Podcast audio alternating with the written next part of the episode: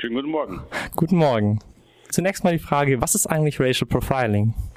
Racial Profiling beschreibt im Prinzip einen Teil der Polizeiarbeit, die aufgrund von Zuschreibungen für bestimmte Personengruppen basiert und die dann wiederum zu rassistischer Diskriminierung führen. Das heißt, es gibt eine Ungleichbehandlung im Konkreten zwischen äh, schwarzen Menschen und weißen Menschen und die ist dann sozusagen prägend für die Polizeiarbeit bzw. für die Auswahl im Fokussieren auf bestimmten Personengruppen, die jetzt nicht wirklich Verdacht begründet ist, sondern wirklich nur aufgrund von phänotypischen Merkmalen beruht. Das ist im Grunde so, äh, wie man Racial Profiling international beschreibt. Für Deutschland gesprochen ist es so, dass Deutschland tatsächlich immer noch sich selbst wahrnimmt als eine Nation oder als eine Gesellschaft, die überwiegend aus weißen Menschen besteht und die schwarze Menschen sozusagen als fremd markiert oder als nicht dazugehörig markiert und aufgrund dessen sozusagen gezielt eben dieser unterschiedlichen Polizeiarbeit angedeihen lässt.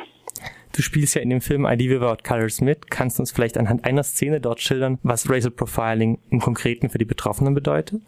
Im Konkreten bedeutet es, dass wenn schwarze Reisende im Zug unterwegs sind, dass dort gezielt sozusagen nur sie kontrolliert werden in Zügen beispielsweise oder an Bahnhöfen oder in, äh, an Flughäfen oder anderen Plätzen, nicht nur von der Bundespolizei, sondern auch von den Landespolizeidienststellen.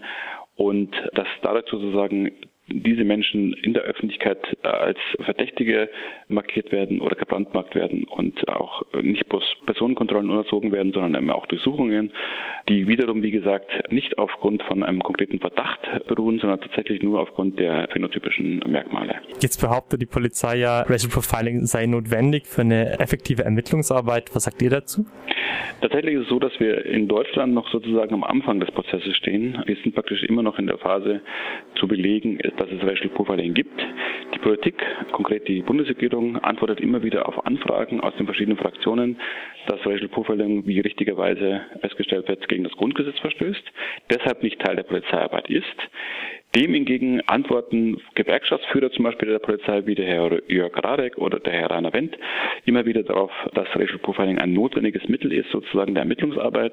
Herr Radek zum Beispiel ganz konkret hat es vor kurzem gemacht, indem er dann gesagt hat, wieso sich die Betroffenen diese Kontrollen nicht locker über sich ergehen lassen, sozusagen wie, äh, Zug äh, wie Ticketkontrollen zum Beispiel. Und wir sagen da zum Beispiel, genau das ist ein Grund, warum wir eben fordern, entweder werden alle kontrolliert oder es wird keiner kontrolliert. Auf keinen Fall darf es so sein, dass schwarze Menschen gezielt gezielt kontrolliert werden, nur um sozusagen die Ermittlungsarbeit oder die Arbeit der Polizei leichter zu machen.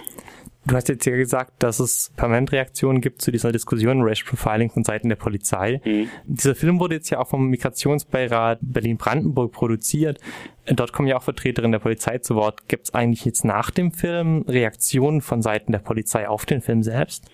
Also mir sind keine positiven Reaktionen bekannt. Wie gesagt, äh, bei der Polizei oder konkret jetzt hier sprechen wir jetzt mal von Polizeigewerkschaftern, die sind immer noch dabei, sozusagen das zu legitimieren, immer noch dabei, sozusagen zu sagen, ja, das ist ein Auftrag der Politik. Wiederum da äh, steht hingegen die Aussagen der Politik, die eben sagt, das findet nicht statt. Und es gibt wirklich keine wahrnehmbare positive Reaktion dahingehend, dass wirklich ein Problembewusstsein sozusagen bei der Polizei entsteht. Es kann schon sein, oder es ist tatsächlich so, dass einzelne Polizistinnen natürlich immer wieder beteuern, sozusagen eben nicht rassistisch handeln zu wollen. Und auch hier entgegnen wir, es ist eben nicht ausschlaggebend, ob ich rassistisch handeln will oder nicht, sondern entscheidend ist, dass die Betroffenen das als rassistisch wahrnehmen. Das heißt also, wenn ich als schwarze Person wahrnehme, ich werde als Einzige kontrolliert und es gibt keinen anderen Anlass sozusagen oder keine andere Vermutung, warum ich kontrolliert werde, eben nur meine Äußerlichkeiten, dann ist das eben rassistisch und das ist auch international so festgelegt worden und es verstößt gegen sämtliche Abmachungen, die auch Deutschland unterschrieben hat. Und da muss sich mit beschäftigt werden. Es kann eben nicht sein, dass immer wieder wir als die Betroffenen immer wieder in die Beweispflicht kommen, so zu belegen, es gibt Racial Profiling und diese Entscheidung, äh, auf die Sie angespielt haben, in Koblenz zum Beispiel, wo das Verwaltungsgericht in der ersten Instanz gesagt hat, ähm, diese Praxis ist zulässig äh, und, und außer Acht gelassen hat, dass es eben ein ganz klarer Verstoß gegen das Grundgesetz ist und gegen sämtliche Abmachungen, belegt eben, es gibt diese Praxis und es muss darüber verhandelt werden und es muss gesehen werden, dass die abgeschafft werden. Also eine Forderung, eine Kernforderung zum Beispiel ist eben deswegen von uns Abschaffung aller verdachtsunabhängigen Kontrollen. Nun gibt es ja auf der Webseite vom Film auch Informationen, wie sich Betroffene von Racial Profiling gegen Übergriffe der Polizei wehren können, beziehungsweise wie sie dabei reagieren sollen. Und es ist ja auch der erste Film zu dem Thema Racial Profiling in Deutschland. Welche Bedeutung hat der Film denn eigentlich für euch als Betroffene?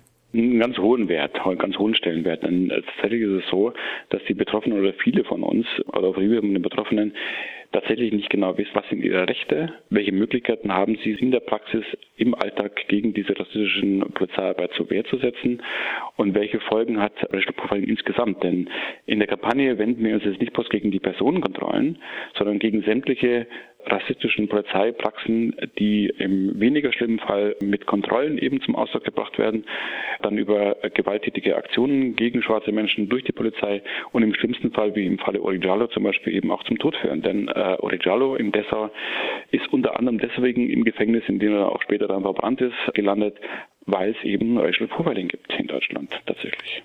Du hast gerade den Fall ähm, Urijalo angesprochen. Glaubst du, dass sich in Sachen Racial Profiling allgemein auch mit diesen Konsequenzen in Deutschland was ändern wird?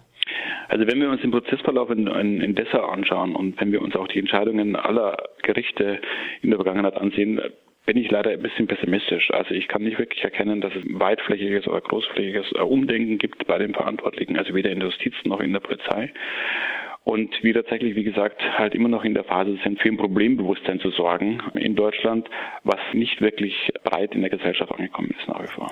Was müsste dazu geschehen, dass Racial Profiling zumindest abnimmt? Also zunächst muss natürlich auf jeden Fall dafür gesorgt werden, dass die Polizeiarbeit dahingehend überprüft wird, welche Methoden, welche Zuschreibungsmuster führen zu Racial Profiling, welche Verordnungen oder, oder Gesetze führen zu Racial Profiling.